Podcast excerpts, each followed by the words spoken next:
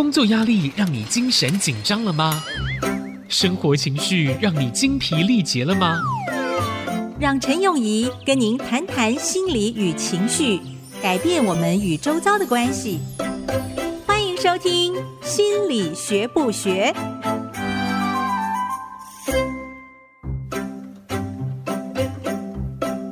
这里是心理学不学，我是陈永仪。你好吗？今天早上好吗？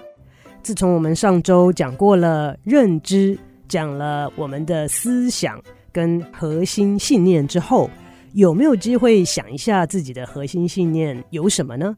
其实这个过程不难啊，就是打破砂锅问到底。为什么？为什么这对你很重要？为什么每天要上班？为什么小孩要吃蔬菜？为什么要准时上床睡觉？那从这些表面上的东西，我们一直问下去的时候，就有机会可以厘清跟呃，让我们的核心信念浮现出来。这些核心信念通常不会在我们的意识之内，但是却会左右我们的决定跟我们的行为。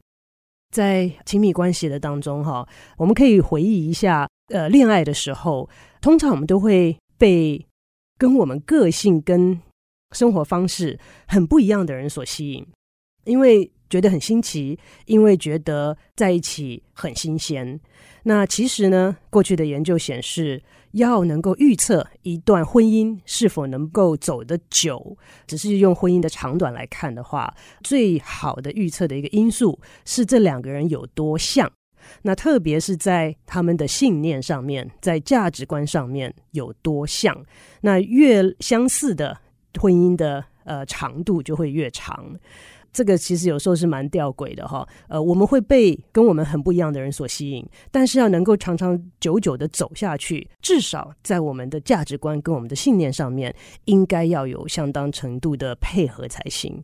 那我们的价值观啊，我们的信念是从我们的经验。还有很多我们家庭的环境形成的，常常在家庭环境里面长大到一个年龄的时候，开始上学，开始遇见不一样的人，就会觉得哇，这个世界上原来有这么多不一样的人哦，想法怎么跟我小时候学的都不一样。其实很多东西没有对错好坏，就是不同而已。了解自己的开始，就是知道你认为什么是重要的。你认为你所存在的这个世界，在你的生活圈当中有哪些准则是你可以使用，让你能够活得更快乐、更顺利？譬如说，工作的态度应该是什么样子？对于职业的选择，不只是我们自己的经验来说，对于我们的下一代，啊、呃，你是用什么样子的态度去帮助孩子们选择面对将来的职业的发展？这些等等，都反映着我们呃核心的一些价值，跟我们从小到大父母教导的师长所给我们的建议，以及我们自己生活当中经验所累积、所修正而慢慢形成的东西。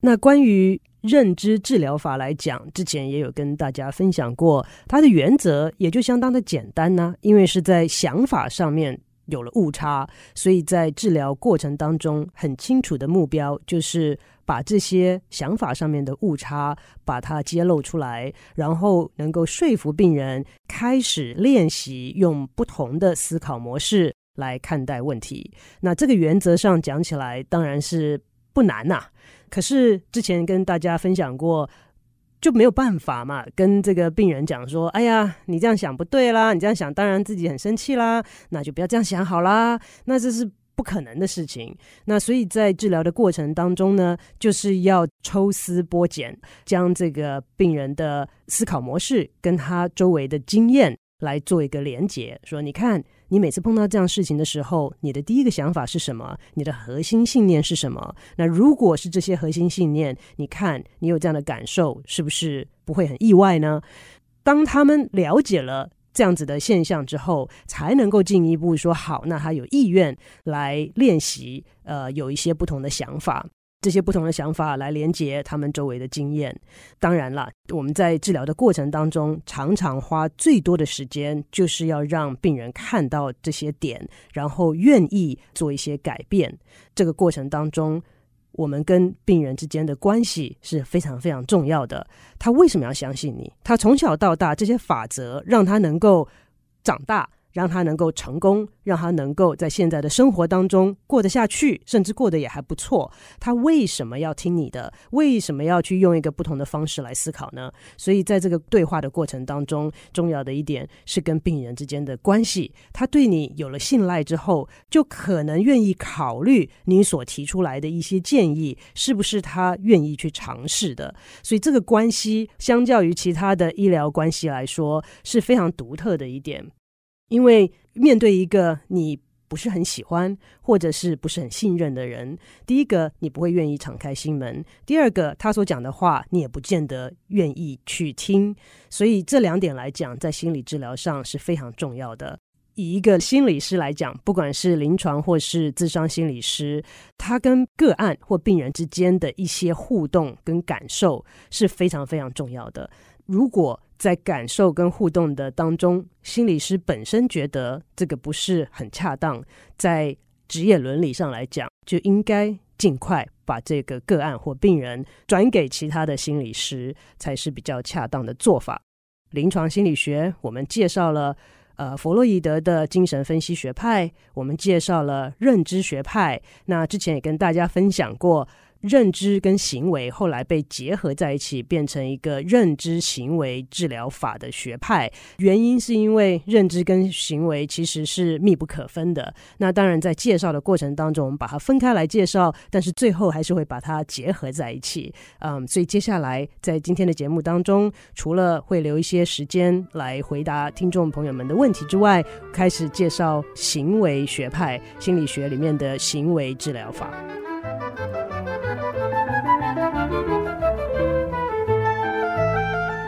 人的学习能力真的是蛮强的，而且这是天生的，不需要人家教。如果一个小朋友今天在开始学着探索这个世界，学着到处爬，然后摸索他周围的环境，结果桌上放了一杯刚刚倒出来的热茶，结果这个小朋友呢，不小心手就碰到了这个玻璃杯。哎呀，一下子被烫到了，烫到了是个很不好的经验。在人天生会学习的这个本能底下，他下一次就会比较小心了，因为这样子的过程会让他记住，下一次看到这个玻璃杯的时候就要小心点，不要碰它，或者是类似的形状的东西，他就会特别小心，因为有这样子不好的经历。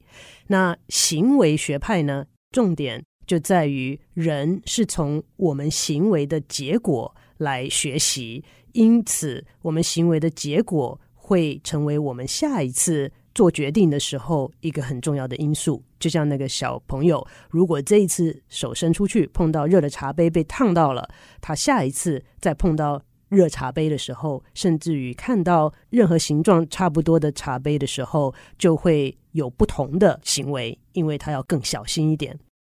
那现在我们常常听到的心理学上面的用词“制约”这两个字 （conditioning），也就是从行为学派出来的，有古典制约 （classical conditioning），还有 operant conditioning（ 操作制约）。那过程当中，最终的结果是它改变了行为，对不对？我们过去的经验，特别是一些比较深刻的经验，会改变我们未来的行为。因为经验而改变了行为，你就被制约了。古典制约的经典实验，我相信很多人都知道，那是一位呃苏联的生理学家，叫做 Pavlov，当时在狗的身上做实验。嗯，虽然大家可能都听过，我还是很快的要讲一下，因为我对于这个呃实验的过程跟他最后的发现，觉得非常的有感。Pavlov 当时其实是在做一个跟消化系统有关的实验。他的实验是使用狗消化食物，其实一开始的时候是用我们的口腔开始。当食物进入口腔，第一个就是牙齿，同时也有唾液的分泌来分解的食物。他当时的研究重点之一是。唾液的分泌，所以他会去测量狗在吃食物的时候唾液的分泌的量啊，然后里面的一些成分啊等等。过程当中呢，发生了一件他觉得非常困扰他的事情，因为研究助理呢，当然要养狗啊，就像现在很多心理学家也是要养老鼠啊，要确定他们都活得好好的嘛，所以定时要给他们吃东西。呃，那些助理呢就定时打铃，打铃的时候呢就准备要给狗吃东西了。久而久之呢，他们就发现一个奇怪的现象：还没有看到食物，还没有吃到食物，只要光铃声开始打的时候，这些狗就开始呃分泌唾液了。这个对他们来讲是非常困扰的一件事情，因为他们研究的重点就是唾液，结果现在反而还没有开始消化食物，就大量的分泌唾液，对他们来讲很困扰。但是呢，Pavlov 保持着一个好奇心跟研究的精神，他就去研究说：“哎，为什么会这样子呢？”最后是发现了古典制约 （classical conditioning）。我为什么觉得这个实验很有感呢？因为我觉得我们在做研究的过程当中，常常其实应该需要保持一颗好奇心，不要让这些看似对我们研究会造成阻碍的东西所困扰。其实这可能就是我们发现。新的重大发现的机会，古典制约跟操作制约在心理学的行为学里面都是很重要的基础。那我们休息一下，回来讨论一下操作制约。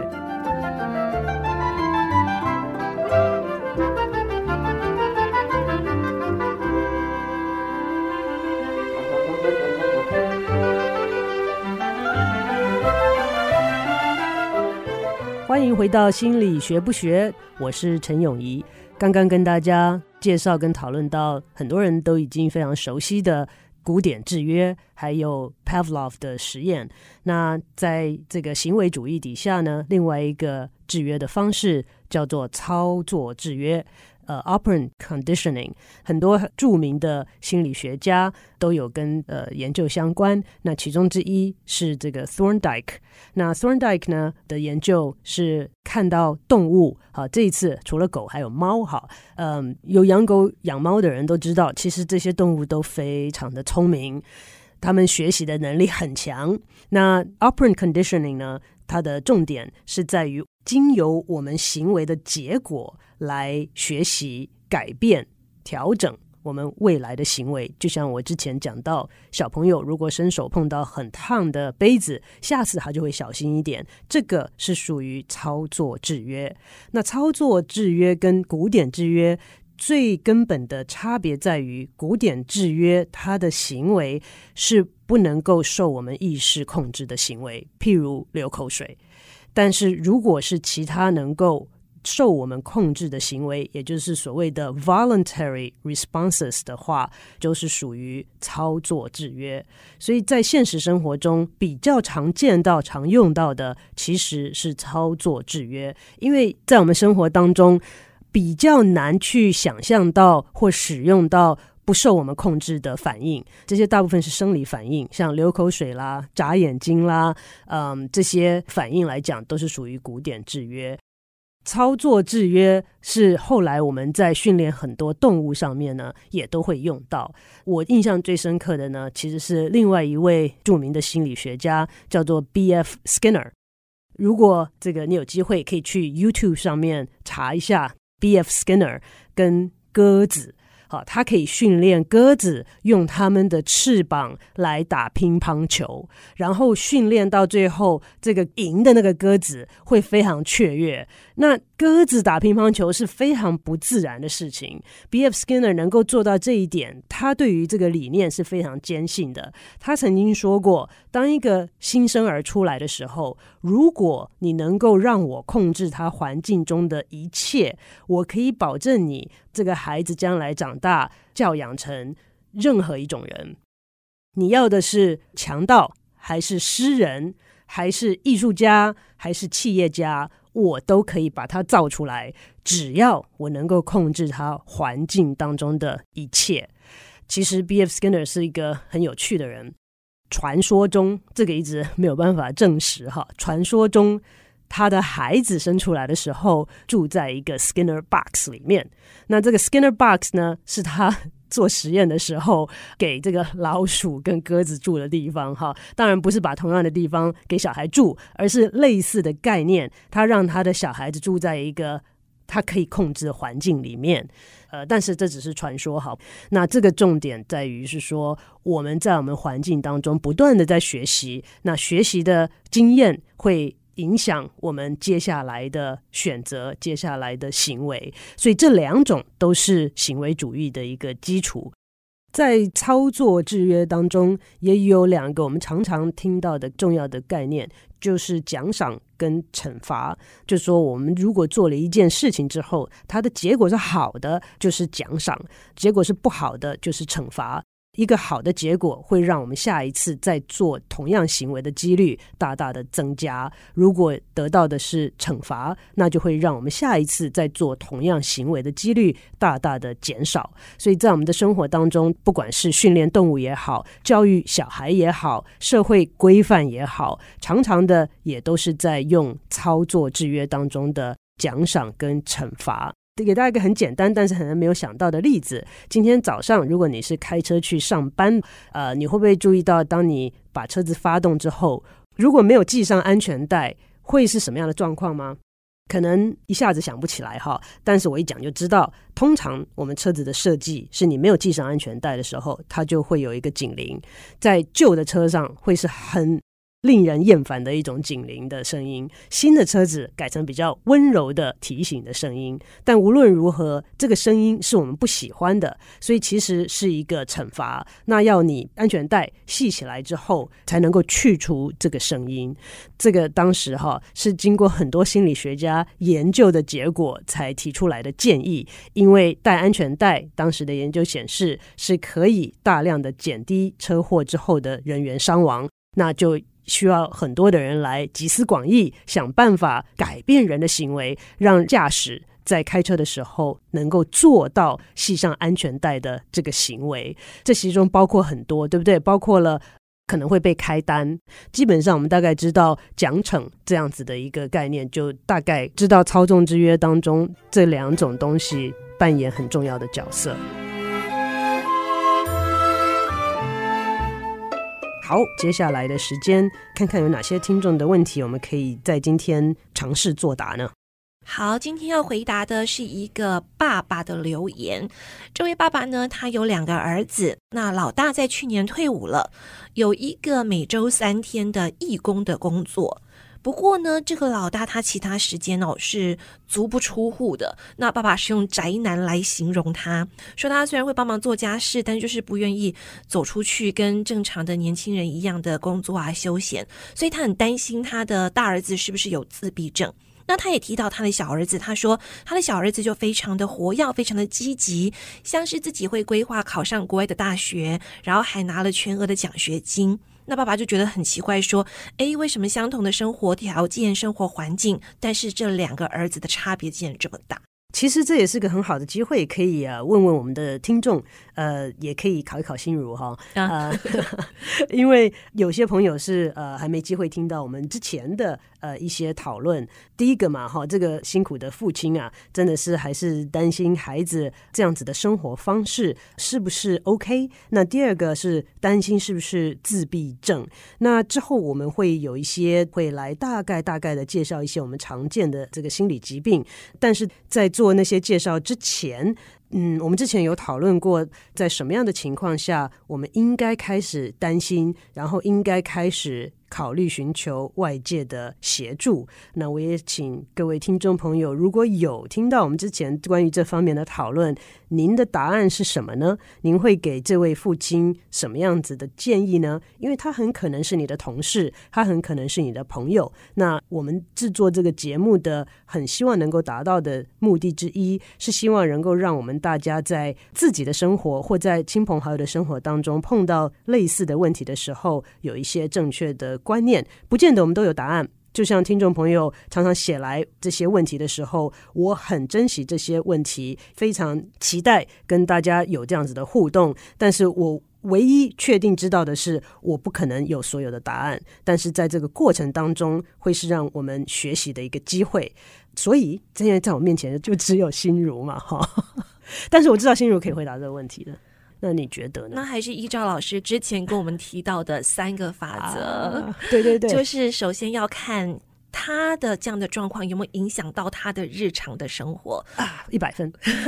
其实这个是最重要的问题，对对不对？其他的两个伤害自己啦，伤害别人啦，嗯，或者是不是符合文化的需求啦？然后呃，是不是在主观上面觉得无法承受的痛？嗯，嗯，我个人常常第一个。会去问的问题是，就是心如刚刚提到的，呃，这样子的一个现象，是不是有影响到儿子平常的日常生活？虽然这位父亲，您看到他怎么都足不出户，但是他的生活过得怎么样呢？您觉得他过得好吗？倒不是说要天天满足快乐的那种好，就是说他一般生活过得 OK 吗？那如果他过得 OK，其实就 OK 啊。因为在我们诊断任何的心理疾病的过程当中，其中很重要的一点就是他日常生活的作息跟功能是不是都正常。这一点可能是只有呃家人才能够回答，甚至你可以直接问他。每个人个性不一样，那也许要的生活方式也会不同。嗯，那这位父亲同时也询问到说，为什么哥哥跟弟弟之间差这么多？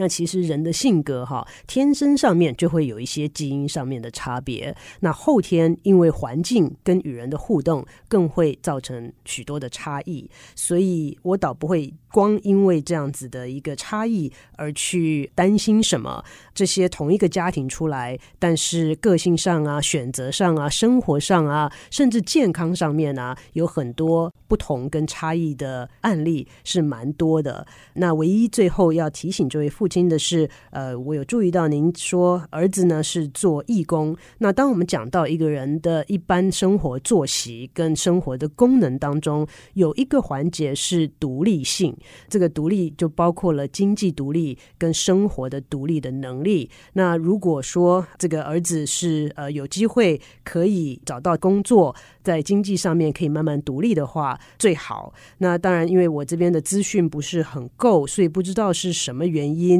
呃，目前是做这样子的选择。那所以这一点是唯一要提醒这位父亲的。因为时间的关系，我们今天好像只能回答一个问题。下周希望多回答一些听众朋友们的问题，同时也能够在下周继续的讨论行为治疗法。我们今天节目就进行到这边，谢谢大家的收听，我们下周再见。